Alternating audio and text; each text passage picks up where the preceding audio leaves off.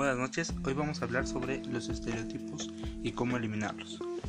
¿Por qué es importante combatir los estereotipos de género? Los estereotipos o roles de género son construcciones convencionales, aunque están muy, muy arraigadas en nuestra sociedad y en nuestro día a día, es fundamental combatirlos para poner fin a la discriminación.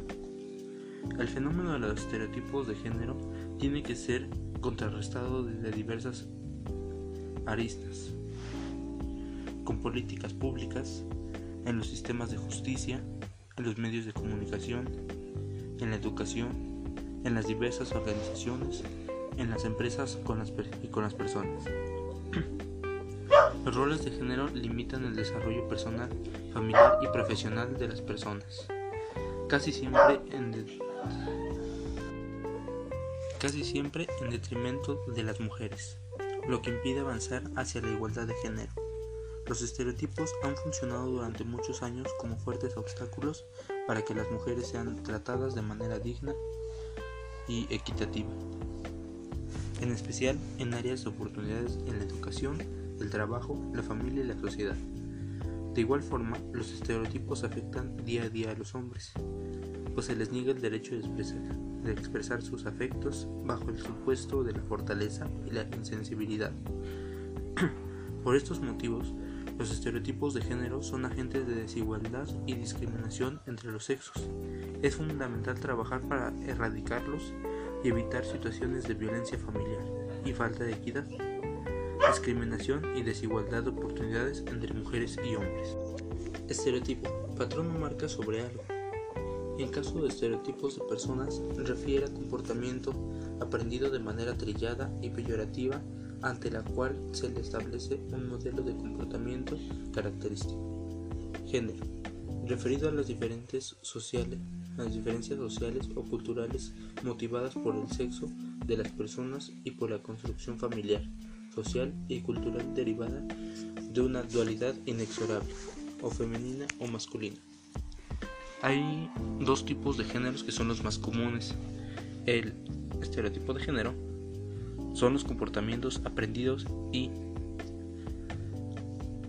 aprendidos de asignación sexual, niño, niña, hombre o mujer, que le son impuestos desde el momento de nacer, una niña o un niño, en función de la sociedad a la que pertenece su familia, con una influencia fundamental de las derivadas de las diversas instituciones que al paso de las generaciones han venido perpetuando costumbres, modos de ser, pensar y actuar, tradiciones, usos, pensamientos, emociones y sensaciones que impactan todas las relaciones humanas que se emprenden a lo largo de la vida de cada persona.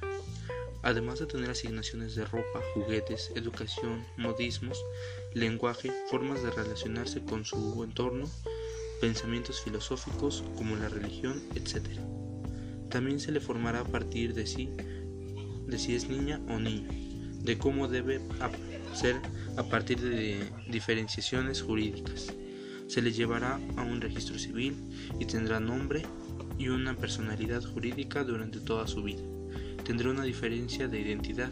Si es niño pertenecerá al mundo de los hombres y si es niña al mundo de las mujeres se someterá a una especie de troquelamiento social y cultural, asumirá un género femenino o masculino, tendrá una diferenciación genérica. Esta asignación social, como niña o niño, deberá manifestarse, expresar y relacionarse en los términos exactos del modelo femenino o masculino que la sociedad y la cultura le han inscrito. ¿A qué vamos con esto? La asignación genérica de la niña, adolescente, joven y adulta lo determinará lo, determinará a ser madre, esposa, a ser abnegada, sumisa, bonita, callada, sufrida, sensible, emocional, bien comportada, ser buena cocinera, buena administradora, buena ama de casa, dedicada, madre de familia y esposa. Es el sexo débil. Por estas actividades será considerada al ámbito doméstico y privado. Todo su actuar girará a su condición de segunda persona. Detrás de un gran hombre hay una gran mujer. En el mejor de los casos, la cultura le indica que deberá cargar con su cruz, que su hermano es prioritario en educación, alimentación y construcción de lo que quiere ser. La edad fértil será la edad determinante para sentarse, para sentirse útil en la relación de pareja, pudiendo sufrir incluso una cosificación como objeto sexual o algún o algo que ya no sirve a partir de cierta edad. Por el contrario, el niño, adolescente, joven y adulto se formará en que será el proveedor, fuerte, capaz, dotado, inteligente, audaz, frío, decisorio, el jefe de familia. El sexo fuerte y su ámbito de desarrollo es en las esferas públicas del poder, de decisión, de determinación y nunca deberá expresar sus sentimientos y mucho menos llorar. Estos son los estereotipos sexistas. Los, los, estereotipos sexistas, derivados de una cultura basada en estructuras sociales patriarcales, determinan una serie de formas de discriminación contra las niñas y las adolescentes que deben ser eliminadas de nuestras sociedades.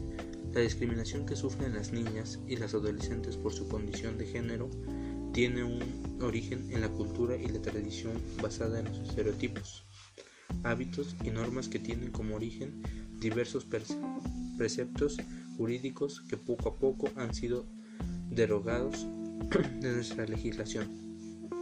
Asimismo, las políticas económicas no toman en consideración la prioridad del desarrollo de las niñas y las adolescentes por una opinión generacional perceptuada desde las instituciones sociales y culturales que las marginada de muchos de sus derechos y las circunscribirá al ámbito doméstico y privado.